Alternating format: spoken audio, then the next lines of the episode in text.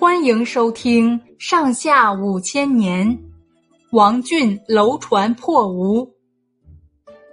司马昭灭了蜀汉之后，还没有来得及攻东吴，就病死了。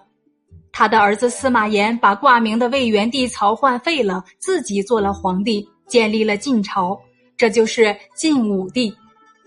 从公元二百六十五年到三百一十六年，晋朝的国都在洛阳。历史上把这个朝代称为西晋。西晋建立的时候，三国中唯一留下来的东吴早已衰落了。东吴最后一个皇帝孙浩是残暴出了名的，他大修宫殿，尽情享乐不算，还用剥脸皮、挖眼睛等惨无人道的刑罚镇压百姓，上上下下都把他恨透了。公元二百七十九年。晋朝一些大臣认为时机成熟，就劝说晋武帝消灭东吴。晋武帝就决定发兵二十多万，分几路进攻东吴国都建业。镇南大将军杜预打中路，向江陵进兵；安东将军王浑打东路，向横江进军。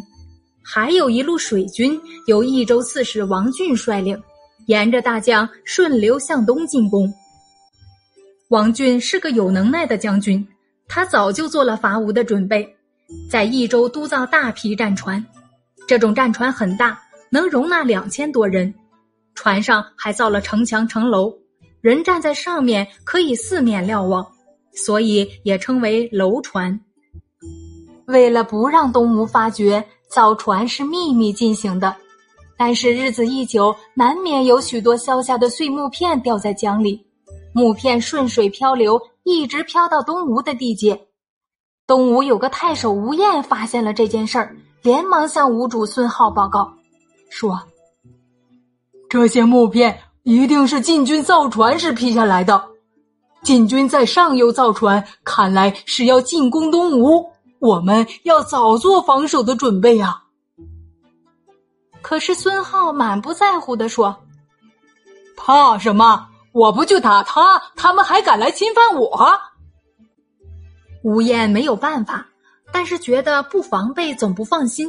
他想出一个办法，在江面险要的地方打了不少大木桩，钉上大铁链，把大江拦腰截住，又把一丈多高的铁锥安在水面下，好像无数的暗礁，使晋国水军没法通过。过了年。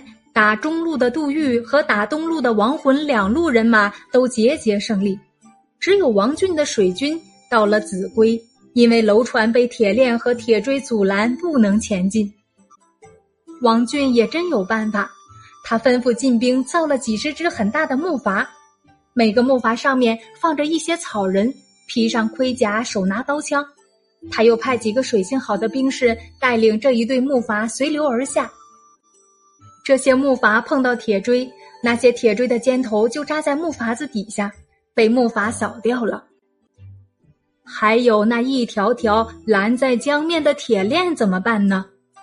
王俊又在木筏上架着一个个很大的火炬，这些火炬都灌足了麻油，一点就着。他让这些装着大火炬的木筏驶在战船前面，遇到铁链就烧起熊熊大火。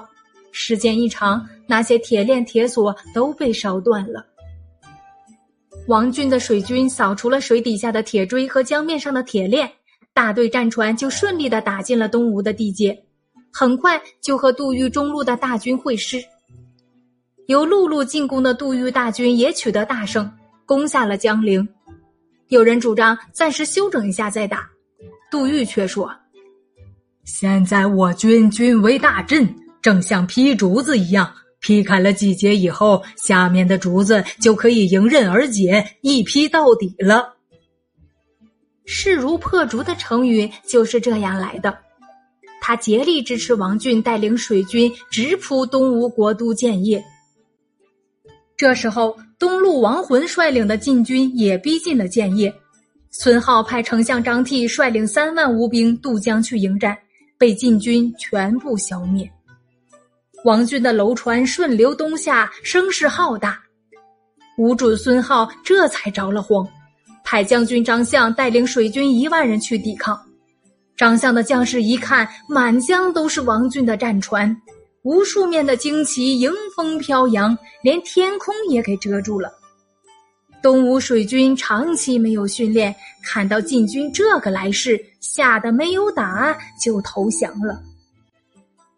有一个东吴将军陶俊正在这时候去找孙浩，孙浩问他水军的消息。这个陶俊是个糊涂虫，他说：“一周下来的水军情况我知道，他们的船都小得很。陛下只要给我两万水兵，把大号的战船用上，准能够把晋军打败。”孙浩马上封他为大将，把结账交给他，叫他指挥水军。陶俊向将士下了命令，第二天一早就出发跟晋军作战。但是将士可不像陶俊那样糊涂，不愿送死，当天晚上就逃得一干二净。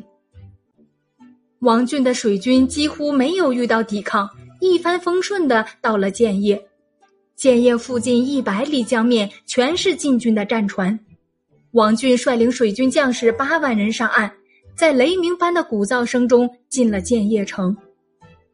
孙浩到了山穷水尽的田地，只得自己脱下上衣，让人反绑了双手，带领一批东吴大臣到王俊的军营前投降。这样，三国分裂的局面就宣告结束，晋朝统一了全国。三国时期有许多生动的故事，民间也流传着不少传说。到了明朝初年，小说家罗贯中根据这一段时期的历史资料和民间传说，再加上艺术上的虚构，就写成长篇小说《三国演义》，成为我国杰出的文学巨著之一。